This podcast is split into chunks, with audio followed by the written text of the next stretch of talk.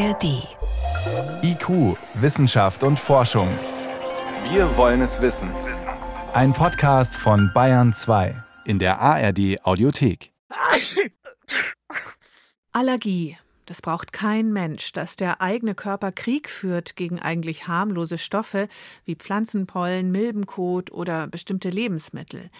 Jeder und jede Dritte in Europa ist betroffen. Im harmlosen Fall von einer juckenden Nase, aber das geht ja bis Asthma oder auch Neurodermitis. Und man fühlt sich mit Allergie auch insgesamt oft so müde und schlapp. Weil so viele betroffen sind, wird auch viel geforscht. Das ist die gute Nachricht. Lange dachte man ja, Allergien entstehen, wenn es zu sauber ist. Das ist die sogenannte Hygienehypothese. Eine aktuelle Studie will diese Hygienehypothese jetzt in Frage stellen. Daniela Remus mit Einzelheiten. Wodurch Allergien entstehen, ist trotz aller Forschung noch immer nicht wirklich klar. Festzustehen aber scheint, dass viele sehr unterschiedliche Faktoren dafür wichtig sind. Umweltfaktoren, Ernährung, Rauchen, aber zum Beispiel auch eine Kaiserschnittgeburt können die Wahrscheinlichkeit, eine Allergie auszubilden, erhöhen. In den letzten Jahren ist bei der Ursachensuche das Mikrobiom, also die Zusammensetzung der Bakterien im Darm, immer stärker in den Fokus der Forschung gerückt, erklärt Harald Renz, Professor für Labormedizin und Pathobiochemie an der Universität Marburg. Das Mikrobiom ist an dieser Kommunikation zwischen innen und außen beteiligt und es ist dynamisch, das ist ja auch nicht statisch, das ändert sich ja auch je nachdem, was wir mitbringen oder wie wir uns ernähren, wie wir unsere Ernährung ändern und so weiter. Lange galt die sogenannte Hygienehypothese als plausible Erklärung dafür, welche Rolle das Mikrobiom für die Entstehung von Allergien spielt. Sie besagt, kurz zusammengefasst, dass Kinder, die wenig Krankheitserregern und anderen Mikroben ausgesetzt sind, ein höheres Risiko haben, später eine Allergie zu entwickeln, weil ihr Mikrobiom zu einseitig von bestimmten Mikroorganismen besiedelt ist. Deshalb haben Forschende jetzt einen Tierversuch dazu gemacht. Sie haben sogenannte Wildling- oder Wildlingmäuse, die ein naturähnlicheres Mikrobiom aufweisen, mit keimfreien Mäusen, die im Labor unter sterilen Bedingungen aufwachsen, verglichen und untersucht, ob sie besser vor Allergien geschützt sind. Und was diese Untersucher jetzt äh, in ihrer Arbeit gezeigt haben, ist eben, dass diese Waldlingsmäuse, die sie da haben, eben nicht geschützt sind vor Allergien. Aber diese Studie spreche deshalb nicht gegen die Hygienehypothese, sagt Harald Renz. Nun gut, dass diese Waldlingsmäuse nun ein Mikrobiom haben, was nicht vor Allergien schützt, beweist nicht, dass es nicht doch ein Mikrobiom gibt, welches durchaus in der Lage ist, vor Allergien zu schützen. Denn das Mikrobiom dieser halbnatürlich aufgezogenen Wildlingmäuse hatte zwar mehr Kontakt mit Mikroben als das der keimfreien Mäuse, aber dennoch sei es nicht vergleichbar mit dem Mikrobiom freilebender wilder Mäuse. Deshalb, so Harald Renz, tauge diese Studie nur bedingt dazu, die Hygienehypothese in Frage zu stellen. Darüber hinaus seien die Wildlingmäuse genetisch mit den Labormäusen identisch. Auch das könnte das Ergebnis der Studie beeinflusst haben. Allergie hat einen starken genetischen Hintergrund äh, und es ist schon seit langem bekannt, dass Kinder von Allergikern häufiger an Allergien leiden.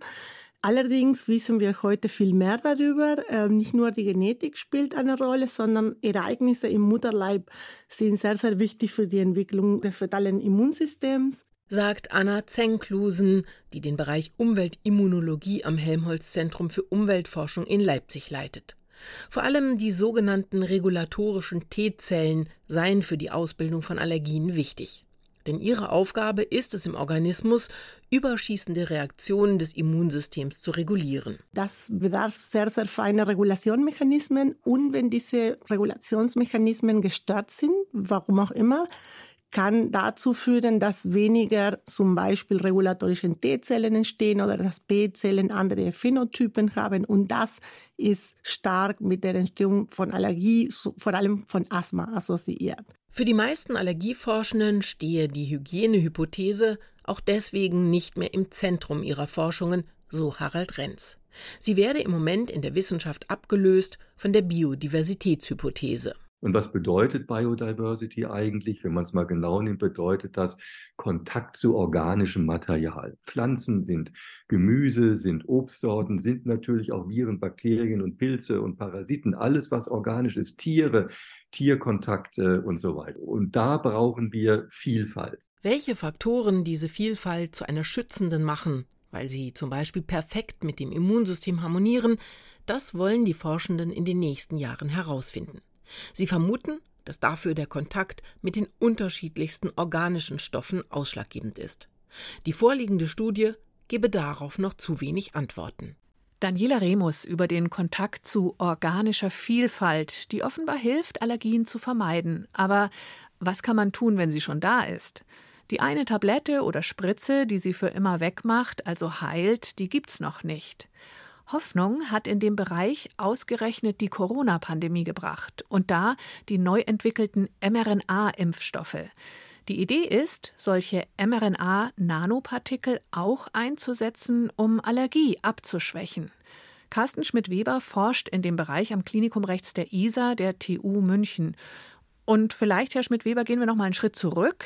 Gerade war die Rede von den T-Zellen im Immunsystem und dass die eine wichtige Rolle spielen bei allergischen Reaktionen. Könnten Sie das noch mal genauer erklären? Ja, das ist bei dem Immunsystem nicht nur bei den Allergien übrigens, sondern auch bei Autoimmunerkrankungen zum Beispiel eine Population, also Zellen unter den weißen Blutkörperchen, die sozusagen antientzündliche Effekte vermitteln können, ja, und zwar in einer antigenspezifischen Art und Weise. Das bedeutet, ja, wenn wir jetzt zum Beispiel eine Reaktion gegen ein Allergen haben in der Umgebung, dann können diese Zellen dagegen wirken und diese Reaktion wieder abstellen. Es ist eine Fähigkeit, die das Immunsystem entwickelt hat, mit denen es zum Beispiel auch Reaktionen gegen körpereigene Strukturen wieder abschalten kann. Ja, das hat sich wahrscheinlich in der Evolution irgendwann mal entwickelt, als sozusagen ja, das, das Immunsystem mehr gegen sich selber reagiert hat als gegen Fremdeindringlinge. Und diese T-Zellen können das dann ausbremsen. Genau, die können das ausbremsen. Jetzt ist es für alle Allergiker ist es sehr frustrierend, dass es bisher trotzdem noch keine echte Behandlung gibt, außer Desensibilisierung, die funktioniert mal gut, mal schlecht, mal gar nicht. Aber im Zuge der Corona-Pandemie gab es jetzt Beobachtungen konkret zu den mRNA-Impfstoffen. Und da dachte man zuerst, die würden leider Allergien eventuell verstärken, ungewollt. Aber dann kam sozusagen die gegenteilige Beobachtung, diese mRNA-Nanopartikel können Allergien sogar abschwächen. Also es besteht die Hoffnung, dass man mit mRNA, ursprünglich Impfstoffen, aber eben diesen Partikeln auch bei Allergien Hilfe bringen kann. Inwiefern, genau, wie sieht ja. das aus? Bei der Hypersensibilisierung hatte man ja bisher immer Extrakte zum Beispiel von Pollen oder von Hausstaubmilben genommen, um sozusagen die, die Patienten über mehrere Jahre dann zu desensibilisieren. Das genau, heißt also, um dem Körper zu sagen, gewöhn dich dran, genau. gewöhn dich dran, wir steigern langsam die Dosis. So. Man steigert die Dosis innerhalb von einer Woche, ja, damit man da also keine schweren Nebeneffekte oder sogenannte anaphylaktische Reaktionen entwickelt. Und wenn man dann sozusagen sicher ist, dass das nicht mehr passiert, nimmt man dann im monatlichen Abstand in der Regel, werden dann diese Extrakte verabreicht und dann entsteht eine Toleranz. Ja? Das heißt, der Patient kann dann diese Allergene wieder tolerisieren. Und wie Sie sagen, es gibt einige Therapien, wo das sehr gut funktioniert. Zum Beispiel bei den Insektengiftallergien funktioniert das in 90 Prozent aller Fällen, ja? während zum Beispiel bei der Hausstaubmilbe die Wirksamkeit noch nicht so ideal ist. Ja? Kann ich bestätigen? Ich kann es leider auch bestätigen bei meiner Frau ist das auch so, die hat leider nicht darauf angesprochen. Aber zum Beispiel bei, bei Gras und Birke funktioniert es eigentlich auch ganz gut. Ja. Das heißt also, es kommt so ein bisschen auf den Patienten an und wir wissen eigentlich bis heute noch nicht genau, woran es jetzt liegt, warum es bei einigen funktioniert und bei anderen nicht. Das ist Gegenstand unserer Forschung hier auch am Institut für Allergieforschung hier am, am Klinikum rechts der ISA. Ja. Aber alle gucken eben jetzt hoffnungsvoll auf diese mRNA-Nanopartikel. Naja, also es kommt jetzt noch ein anderer Aspekt dazu die Vorschriften, um so eine Therapie zu entwickeln, haben sich verschärft. Ja. Das heißt, es sind viele Pharmafirmen aus der Landschaft verschwunden. Das heißt also, viele Patienten können überhaupt gar keine Therapie mehr bekommen, ja, weil die schlicht und ergreifend womöglich womöglich demnächst überhaupt nicht mehr hergestellt werden. Und in diesem Zusammenhang sind eben mRNA-Therapien auch interessant, weil einfach die Produktion und auch die Nachweispflicht der Pharmafirmen, was die Unbedenklichkeit des Präparats angeht, äh, niedriger ist, weil wir wissen ja, dass die mRNA sicher ist. Nur das, was da gibt es ja weltweit Daten, eben dank in genau. Anführungsstrichen genau. der Pandemie. Ja. Genau so ist es, ja. Und eine Idee wäre natürlich die aktiven Substanzen, ja, die auch schon zum Beispiel beim Pollenextrakt vorhanden sind, dass man die dann halt auch kodiert in der mRNA und auf diese Art und Weise dann nicht mehr diese aufwendige Produktion hat, der Pollen und dann der Extraktion und dann müssen die Pharmafirmen ja nachweisen, dass die wichtigen Allergene enthalten sind. Ja, und Sie können sich vorstellen, dass das natürlich ein, ein aufwendiger Prozess ist. Ja, und die Pharmafirmen dann natürlich auch von Saison zu Saison sicherstellen müssen, dass die Extrakte sich nicht unterscheiden. Also habe ich es richtig verstanden, der bisherige Weg mit der Hyposensibilisierung oder Desensibilisierung das ist ein sehr aufwendiges Verfahren, überhaupt die Medikamente ja, herzustellen. Sind, genau. Und das wäre in dem mhm. Fall mit mRNA sehr viel leichter. Das ist das der eine Vorteil. Sehr viel leichter, nicht? Das ist der eine Vorteil, genau. Der zweite Vorteil ist schlicht und ergreifend generell hat sozusagen so eine mRNA schon mal ganz alleine ja, eine stimulierende Wirkung auf das Immunsystem. Und diese Stimulierung geht in Richtung Viruseffekt. Das heißt also, wir nennen es eine Typ-1-Entzündung, während die Allergie eine Typ-2-Entzündung ist. Ja, das heißt also, es ist vom Immunsystem eine ganz andere Wegrichtung. Und wir wissen aus vergangener Forschung, dass eben diese Typ-1-Erkrankungen eigentlich die Typ-2 behindern und umgekehrt. Ja? Das heißt also, wenn man eine Allergie hat, ist man womöglich anfälliger für Virusinfekte. Ja? Während wenn man einen Virusinfekt hat, hat man Schwierigkeiten, eine allergische Entzündung zu entwickeln. Das heißt, habe ich es richtig verstanden, die Zelle ist dann schon mit mRNA beschäftigt und kann sich sozusagen nicht mehr mit der Polle beschäftigen, ganz vereinfacht ausgedrückt.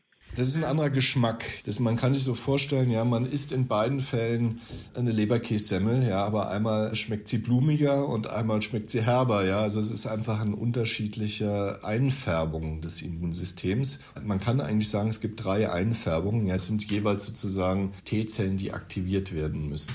Und das heißt, über die mRNA-Nanopartikel kann ich eine Immunantwort provozieren, sodass eine andere Immunantwort, nämlich die als ja, Allergie, nicht genau. mehr möglich ist. Ja, und ich meine, ein zweites Problem der Immuntherapie ist ja, dass die Patienten jeden Monat sich spritzen lassen müssen. Ja. Mm, das ist lästig. Und das ist drei Jahre lang diese Injektion zu bekommen. Und es wäre natürlich erfreulich, dass zumindest so ähnlich wäre wie bei der Vaccinierung gegen Covid, nicht, äh, wo man einen Schuss kriegt und dann war es das. Es wäre für jeden Patienten schon mal hilfreich, wenn man wenigstens nur einmal vor der Saison so eine Vaccinierung bekäme, wenn wir das in diese Richtung entwickeln könnten.